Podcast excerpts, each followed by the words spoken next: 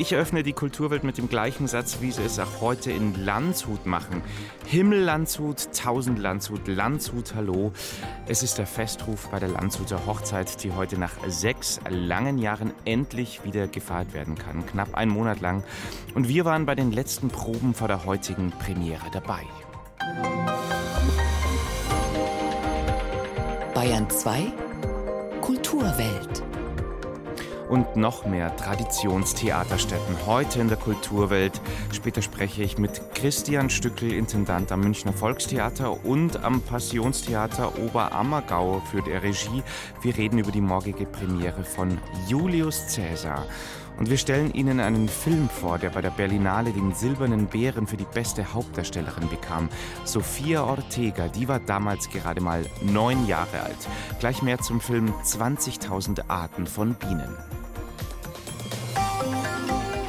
Kultur am Morgen auf Bayern 2. Heute mit Tobias Roland. In seinem ersten Musikerleben ist er Frontmann der Post-Punk-Band Fontaines DC aus Dublin. Auf Tour mit den Fontaines hat er im Hotelzimmer angefangen, eigene Songs zu schreiben. Herausgekommen ist dabei die Platte Chaos for the Fly. Wunderbarer Geschichtenerzähler Folk mit Nummern wie dieser hier. Fair Lies. Till you're twisted and you're shining like a varicose vein. Anger makes you weak and turns you sick. And gets you in the six feet nice and quick.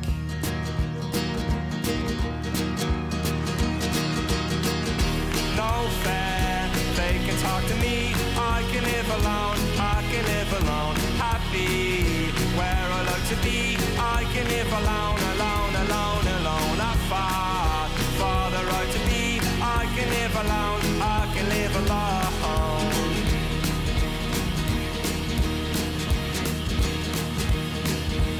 Fairies get their fingers and they spin your wheel.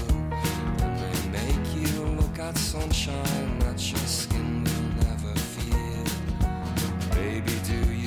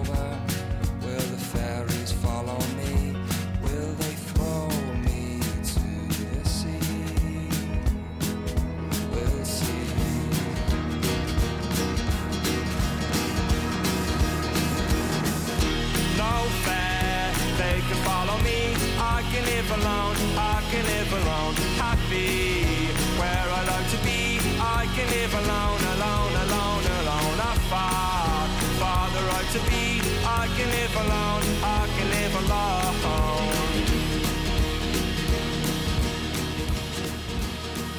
Dass sie einmal die Braut werden könnte bei dem alle vier Jahre stattfindenden Spektakel namens Landshuter Hochzeit, das hat sich bei der 19-jährigen Katharina Mottinger ziemlich deutlich abgezeichnet. Bei den Aufführungen 2013 war sie Page der Braut, 2017 Begleiterin der Braut und vier plus zwei Corona-Jahre später ist sie nun selber die Braut. Prinzessin Hedwig, die Tochter des polnischen Königs, die 1475 Herzog Georg den Reichen von Landshut Bayern heiratet. Dargestellt wird der in diesem Jahr von dem 22-jährigen Luis Trula.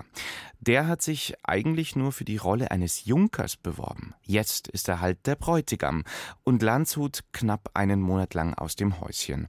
2500 Laiendarsteller und Darstellerinnen spielen jene Hochzeit nach, von der man sagt, sie sei das üppigste Fest des ausgehenden Mittelalters gewesen. Roland Biswurm war bei den letzten Festspielproben zur Neuauflage der Landshuter Hochzeit dabei.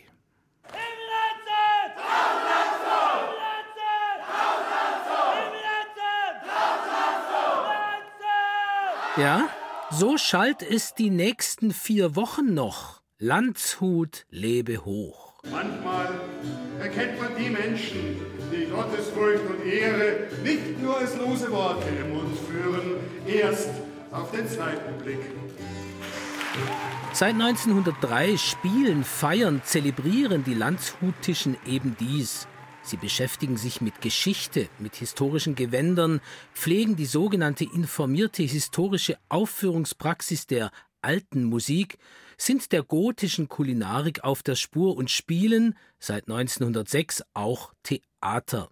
Das Festspiel im eindrucksvollen Rathaus Prunksaal wird, nun im sechsten Jahr nach der letzten Laho, so sehnlich erwartet wie die Fastenpredigt auf dem Nockerberg zu München oder die politischen Brandreden auf der Abendsberger Gilamos-Wiese. Die Herausforderung ist jetzt schon, irgendwie doch was Neues zu machen, andererseits die Traditionen zu bedienen, mit anderen Schwerpunkten zu erzählen. Sagt Benedikt Schramm. Irgendwie insgesamt alle zu packen. Und das ist natürlich noch dazu unterhaltsam zu gestalten. Also es soll ja keine Geschichtsstunde sein. Und das führt natürlich dann doch zu allerlei Furore. Was ich auch ganz interessant finde, wie es denn auch ist, wenn man hier als polnische Gesandtschaft mit der Braut nach Landshut kommt und eigentlich ja Polnisch spricht und Niederbayerisch jetzt weniger. Naprawdę się cholernie przestraszyli. Hoppa! Saubandy, Sodom und Gomorra, Saubandy! Fast 40 Jahre lang spielten die vielen Amateurschauspielerinnen der Landshuter Laienspielgruppen das Stück von Leopold Ahlsen mit der Musik von Hans Walch. Jetzt war es Zeit, etwas Neues zu machen, sagt Benedikt Schramm, Gymnasiallehrer für Deutsch und Geschichte und Mitglied des veranstaltenden Vereins Die Förderer. Unter der Ägide so renommierter Volkstheaterregisseure wie Johannes Reitmeier oder Robert Hültner war das Festspiel ein Vexierspiel im Spiel, eine überdrehte Posse, ein Varieté, ein Brettelgaudium. Benedikt Schramm hat nun einen Perspektivwechsel versucht. Erzählt wird die, nun ja, Soap aus der Sicht einer ambitionierten bürgerlichen Brauereifamilie. Der Patron will etwas werden im Hohen Rat der Stadt und ist dafür sogar bereit, seine Tochter strategisch zu verheiraten. Schließlich machen's die Großkopferten ganz genauso. Ist der ach so wichtige Leitgeb zufrieden mit mir, komme ich in den inneren Rat. Ist es nicht, bleibe ich auf ewig ein kleines Licht im Schatten der hohen Herren. Die Tochter aber verliebt sich in einen polnischen, einen Fremden, einen Ausländer. Schramm öffnet damit ein Panoptikum ganz aktueller, zeitgemäßer Fragen und Probleme. Das ist eine Art bürgerliches Trauerspiel. Also es geht um diese Familie und ihre Konflikte und ihre Nöte und ihre Aufstiegssorgen und Intrigen drumherum. Aber dabei lässt das halt nicht bewenden. Ergänzt Stefan Tilch. Ich lerne einen extrem geglückten Perspektivewechsel, also einfach weg von diesem höfischen Milieu, in dem wir uns immer bewegt haben im alten Festspiel, letztlich eine Schicht tiefer auf so die normalen Leute und was das natürlich für Räume eröffnet, die das alte Festspiel nicht hatte. Das alte Festspiel war lustig und es war historisch, aber es öffnete keine anderen Räume. Dieses geht jetzt auch in eine emotionale, menschlich berührende Ebene, möglich gemacht durch Benes Vorlage. Stefan Tilch, Intendant des Landes Zelttheaters Niederbayern, hat dieses Trauerspiel behutsam inszeniert. Nicht die Schenkelklopfer sind es, sondern die subtilen, subkutanen Nadelstiche, die dieses Festspiel so anders, so nachdenklich machen. Denn etliche der hier vorgeführten Personen und deren Lebensstrategieplanungen finden sich ja tatsächlich im richtigen landshutischen Alltagsleben wieder. Das erschließt sich natürlich eben nicht sogleich auf den ersten, sondern wenn überhaupt auf den zweiten und dritten Blick. Insofern ist dieses Stück Theater tatsächlich eine anregende und didaktisch gelungene Geschichtsstunde mit gut katholischem bürgerlichen Happy End. So wird doch jedem offenbar, dass alles Irdische irgendwann ein Ende findet. Ob man zeitlebens auf Silber gespeist und aus Gold getrunken hat oder nicht.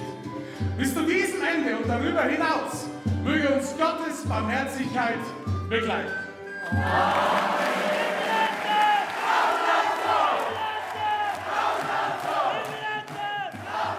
Nach sechs Jahren endlich wieder Landshuter Hochzeit. Heute geht's richtig los vom Festspiel über die Fechtschule auf der Burg bis zum nächtlichen Mummenschanz. 8.39 Uhr haben wir's, das ist die Bayern 2 Kulturwelt. Und wir hören nochmal rein in einen gleichermaßen historischen wie rührenden Moment bei der diesjährigen Berlinale Ende Februar.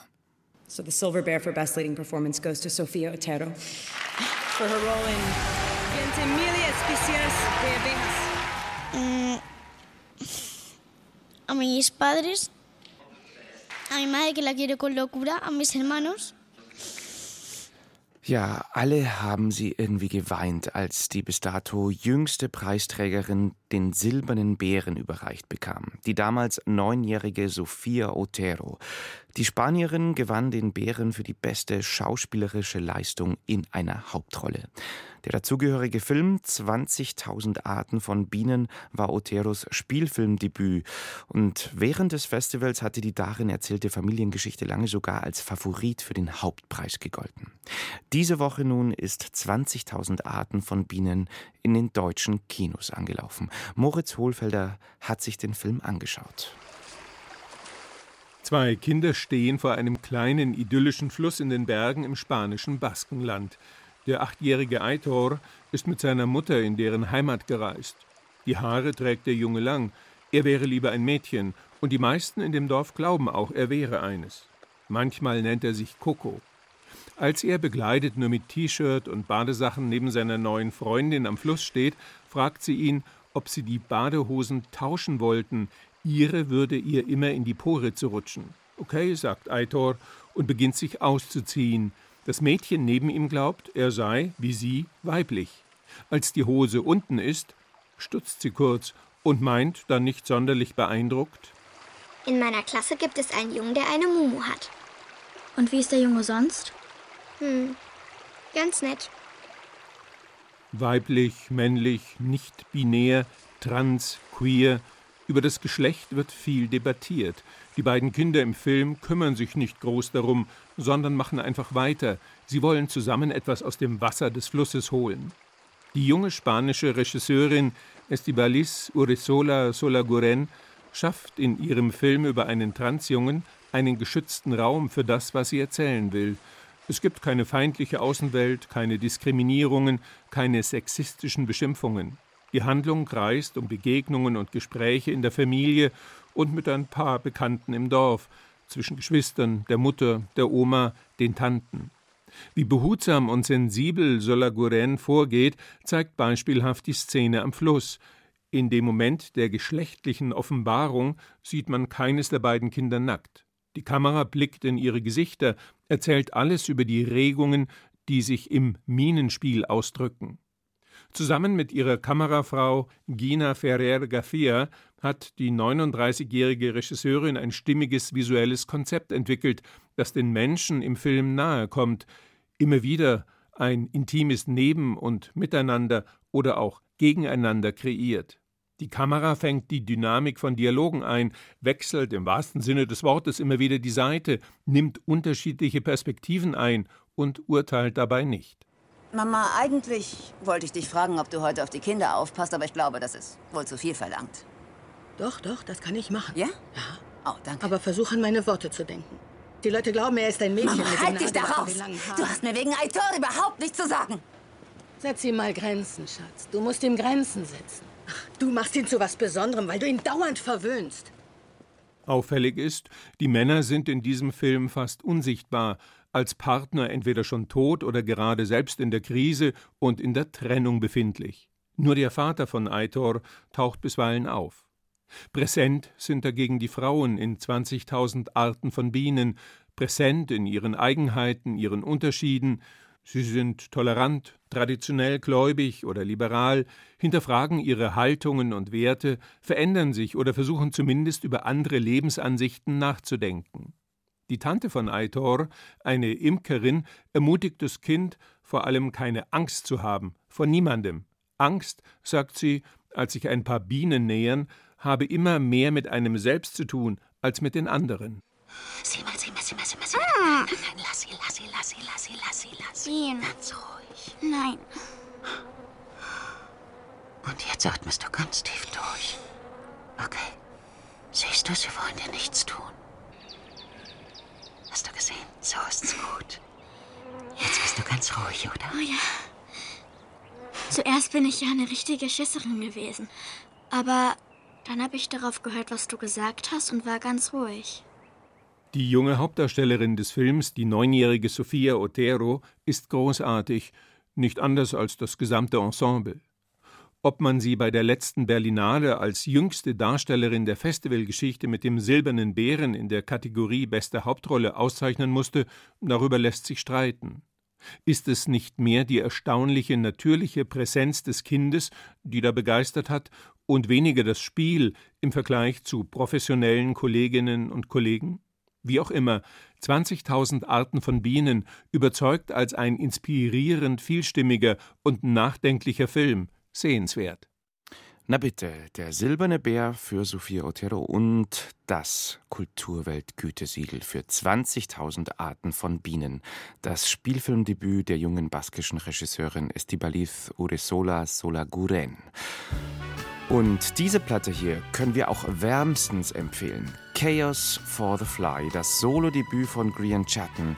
Hier zusammen mit seiner Verlobten Georgie Jason singt er Bob's Casino.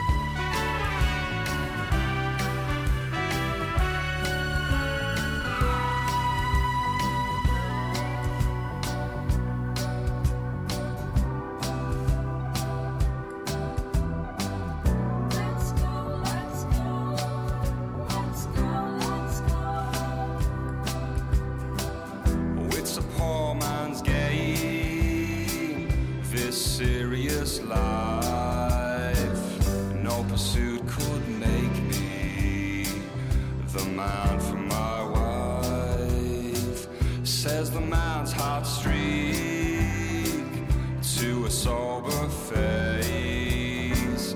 No reflections, please, when I'm the king of this place. I will take my fist and I smile.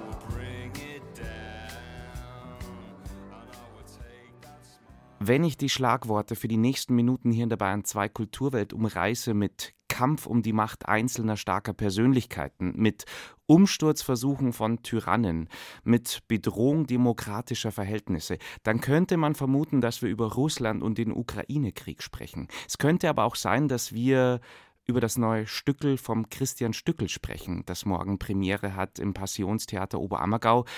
Ich überlasse die Entscheidung jetzt mal meinem Gast am Telefon. Christian Stückel, Putin oder Julius Caesar? Oder müssen wir eh über beides reden? Ja, am Ende müssen wir über beides reden.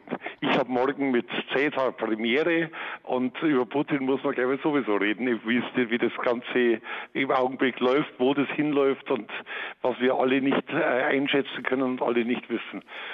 Bei Cäsar ist es ganz klar, da hat sich jemand zum Tyrannen hochgearbeitet, er ist zum Tyrann geworden, er hat den der Demokratie verlassen, er wollte zum Einzelherrscher werden. Und da gibt es eine Gruppe von Leuten um Brutus herum und Cassius, die den umbringen, die den Tyrannenmord machen, aber eigentlich keine Lösung für danach haben. Der Pragmatiker in mir sagt, das Umsturzdrama um Julius Caesar, das ist jetzt zeitlich und modisch betrachtet nur so ein paar Jahrzehnte entfernt von der Passion. Da können die doch gleich die gleichen Klamotten und Kulissen hernehmen. Außerdem kann man da ganz praktisch auf das vorhandene Sandalenmeer von der Passion zurückgreifen. Haben Sie bei der Stückauswahl auch so pragmatisch gedacht oder wieso Shakespeares äh, Julius Caesaren-Drama? Naja, am Ende ist es so, dass wir in Obama natürlich immer überlegen müssen, was machen wir auf dieser großen Bühne, was ist einigermaßen personenreich, wie können wir ein großes Stück auf die Bühne bringen mit einem großen Namen, der auch die Leute herzieht. Dass das alles nicht so funktioniert, sehen wir auch gerade jetzt. Manchmal äh, hofft man sich, dass dann ganz viel Publikum käme, aber manche denken, zu viel Krieg wollen wir im Augenblick nicht. Und bei der Auswahl der Sandalen haben wir auf die Sandalen verzichtet und haben heutiges Schuhwerk genommen genommen. Wirklich? Wir, wir Keine also Sandalen? Versucht, wir haben also versucht, das Stück ganz ins Heute zu ziehen, Julius Caesar zu einem heutigen Tyrannen zu machen. Also bestimmte Sätze bleiben natürlich, also äh, nimm dich in Acht vor den Iden des März oder solche Sachen, die, die sind schwer einzuordnen, aber trotzdem haben wir uns ins Heute gezogen. Wenn Sie sagen, keine Sandalen, dann muss ich mir jetzt in meiner Fantasie schon neue Bilder herbei erzählen lassen von Ihnen. Was erwartet uns? Ja, das ist äh, immer schwer zu erklären. Natürlich sind äh, genau diese Despoten. Es ist Trump, Putin, es sind aber auch andere, die haben wir uns zum Vorbild genommen. Wir haben gesagt, wie äußert sich das heute? Wie zeigt sich das heute? Also bei uns gibt es also in der Kleidung des Volkes ganz normal gekleidet, hat aber fast Fankleidung an, wie wir das aus Bildern aus Amerika kennen, um Trump herum. Es sollte aber nicht ein Bild von Trump sein, sondern äh, von, von all diesen Despoten und haben versucht, also wirklich aus der Verschwörergruppe eine heutige Gruppe zu machen, haben wir noch ganz stark versucht, soziale Bezüge herzustellen. Also, dass wir gesagt haben, also, um was geht's da, da drinnen, dass die Schere zwischen Arm und Reich immer weiter auseinandergeht, dass Cäsar das duldet, dass Cäsar dabei zuschaut und haben versucht, das Stück, soweit es möglich ist, ins Heute zu ziehen und für heutige Menschen auch verstehbar zu machen. Jetzt weiß ich nicht, ob wir dann schon zu viel vorwegnehmen, aber am Schluss bleiben auf der Bühne nicht viele Menschen lebendig übrig. Wenn wir jetzt mal wieder uns das vor Augen führen, dass es ja gewaltige Parallelen zur Gegenwart gibt, dann macht Ihr Stück ja eigentlich gar nicht so viel Hoffnung. Ja, ich bin selber auch, äh, ich denke mal, es ist so verrückt, was, wir, was da gerade passiert. Also was alleine in der letzten Woche in Russland passiert ist mit den Wagner-Truppen. Du weißt ja wirklich gar nichts, was passiert morgen, was passiert übermorgen, wie uns zurechnungsfähig ist Putin, wie weit entfernt sich Putin immer mehr von der Realität, wie weit nimmt er auch Mittel in Kauf, die wir uns gar nicht vorstellen wollen. Also eine richtig große Hoffnung kann ich, glaube ich, gerade nicht machen. Und ich will es auch nicht mit dem Stück. Ich will eher darauf hinweisen, dass wir in einer Zeit stecken, wo es ganz schwierig ist, hoffnungsvoll auf die Welt zu schauen. Es geht auf der anderen Seite wahrscheinlich auch gar nicht, ihren Julius Caesar losgelöst von der Passion zu betrachten. Ist ja auch eine ziemlich große Herausforderung, speziell auch für die Darstellerinnen und Darsteller, die auch schon bei der letzten Passion dabei waren. Das muss man immer so zusammendenken auch, oder? Ja, wir, selber denken das gar nicht so sehr zusammen. Wir treffen uns im Sommer, wir machen, haben Lust, Theater zu machen. Was spannend ist, also viele von denen, die jetzt im letzten Passion große Rollen gespielt haben, die haben gesagt, dass sie das Jahr nicht mitmachen werden, weil sie entweder ihr Studium zu Ende bringen müssen oder einfach mal Luft haben wollen. Und jetzt sind wieder eine ganze Reihe von 2000er Jahrgängen dabei, also jünger, also um, um die 20, 21 und die hängen sich da voll rein und machen voll mit und das ist natürlich ein guter Trainingslauf für später mal. Aber das, das, so denkt man eigentlich gar nicht, sondern es ist die Lust, jedes Jahr Theater zu spielen und dann schaut man, was in sieben Jahren davon übrig bleibt und wer dann noch Lust hat und weitermachen will, das weiß der vorher nicht. Also man kann jetzt nicht alles nur wegen dem Passionsspiel machen. Und wir von Bayern 2 erfreuen uns an unserer Rolle, nämlich Medienpartner zu sein von Julius Cäsar am Passionstheater Oberammergau. Das war Regisseur Christian Stückel. Ich wünsche ganz viel Erfolg und gutes Wetter auch, damit äh, das ganze Open Air auch stattfinden kann jetzt am 1. und 2. Juli. Die ersten von insgesamt acht Aufführungen. Es wird auf jeden Fall stattfinden, weil die Bühne ja auch überdacht werden kann. Christian Stückel, danke schön für die Zeit für die Kulturwelt. Danke auch. Kulturwelt. Das aktuelle Feuilleton auf Bayern 2. Okay, der Buchtitel klingt etwas sehr technokratisch. Offene Weltstrukturen, Architektur, Stadt- und Naturlandschaft im Computerspiel. Autor ist der Medienwissenschaftler Marc Bonner, der darin aber jede Menge interessante Fragen verhandelt. Etwa, wie sich das Mensch-Natur-Verhältnis in Computerspielen ausdrückt. Oder die Frage, ob und wenn ja, welchen Beitrag Games zu einer Stärkung des ökologischen Bewusstseins bei ihren Spielern leisten können. Antworten darauf jetzt von Tobias Nowak. Ich stehe auf einem Hügel und lasse den Blick über die atemberaubend schöne Landschaft unter mir streifen, die Wälder, den idyllischen Flusslauf, dahinten dieser interessante Felsengipfel und durch eine Lücke in den Baumwipfeln kann ich eine kleine Ruine sehen. Was es dort wohl gibt? Diese Beschreibung könnte aus jedem der vielen überwältigenden Open-World-Games der letzten 15 Jahre stammen, die neben ihrer Story mit sehr weitläufigen Naturlandschaften locken, Umgebungen mit prägnanten Landmarken und häufig erstaunlich komplex simulierter Fauna und Flora. Dazu gehören etwa das postapokalyptische Abenteuer Horizon Forbidden West, das Fantasy-Epos The Witcher 3 oder das Sci-Fi-Wanderspiel Death Stranding. Aber Open World, offene Welt, ist eine etwas unscharfe Genrebeschreibung, denn sie bezieht sich nicht auf den Inhalt eines Spiels, sondern auf die Struktur seiner Spielwelt. Das Versprechen, wenn du diesen Berg am Horizont sehen kannst, kannst du auch dorthin gehen und ihn besteigen. Die Idee der Blickachse und der Weitsicht, die hat man zum Beispiel in barocken Schlossgärten oder auch in barocken Jagdrefugien so angelegt, dass da ganz gezielt mit Perspektiven gespielt wurde. Sagt Marc Bonner, der Medienwissenschaftler und Kunsthistoriker, hat gerade ein Buch über die Inszenierung von Natur in Games geschrieben. Mit solchen Prinzipien der Miniaturisierung und mit diesem Prinzip von Raffung und Überdehnung spielen eben auch die DesignerInnen in den Open-World-Spielen. Die Spielwelten werden also gestaltet nach Prinzipien, die seit Jahrhunderten entwickelt wurden, ausgehend von Barockgärten über die englische Landschaftsarchitektur des 18. Jahrhunderts bis hin zur Strukturierung der US-amerikanischen Nationalparks. Neben überzeichneten Landschaftsmerkmalen und dem Spiel mit Aus- und Einblicken ist dabei vor allem die Vorspiegelung von Natürlichkeit durch Künstlichkeit typisch. Und was könnte künstlicher sein als virtuelle Spielwelten, die eine vor Leben platzende Natur simulieren?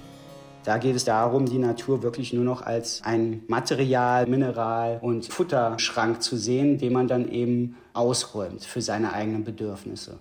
Und das ist natürlich auch ein ganz kritischer Moment. Ähm, in den Game Studies gibt es da auch schon einige Publikationen dazu, wo es dann eben wirklich um diese Idee davon geht, dass man eben ganz nach diesem christlich oder auch puritanischen, wenn man jetzt nach den nordamerikanischen Siedlern geht, im Verständnis von Welt oder von Natur als der von Gott gegebenen Küche ausgeht, aus der man sich dann bedienen kann. Da die meisten Open Worlds zum Genre der Action-Adventure gehören, in denen Gefahr, Herausforderung und Kampf zentral sind, macht es spieltechnisch natürlich Sinn, den eigenen Avatar ständig weiterzuentwickeln und zu stärken, etwa durch das Jagen von wilden Tieren, die praktischerweise regelmäßig spawnen, also immer wieder frisch in die Spielwelt gesetzt werden.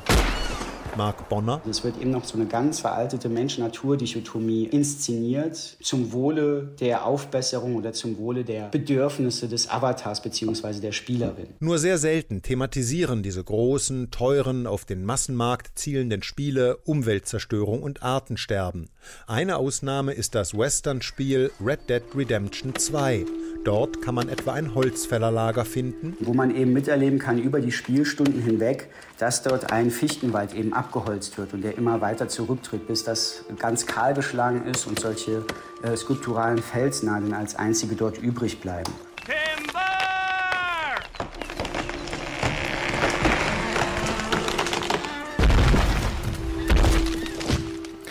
Wald, Wasser, Wiese, wie Natur in Computerspielen inszeniert wird. Soweit die Spielwiese namens Kulturwelt. Ich bin Tobias Ruland und sage danke fürs Zuhören. Servus und Baba.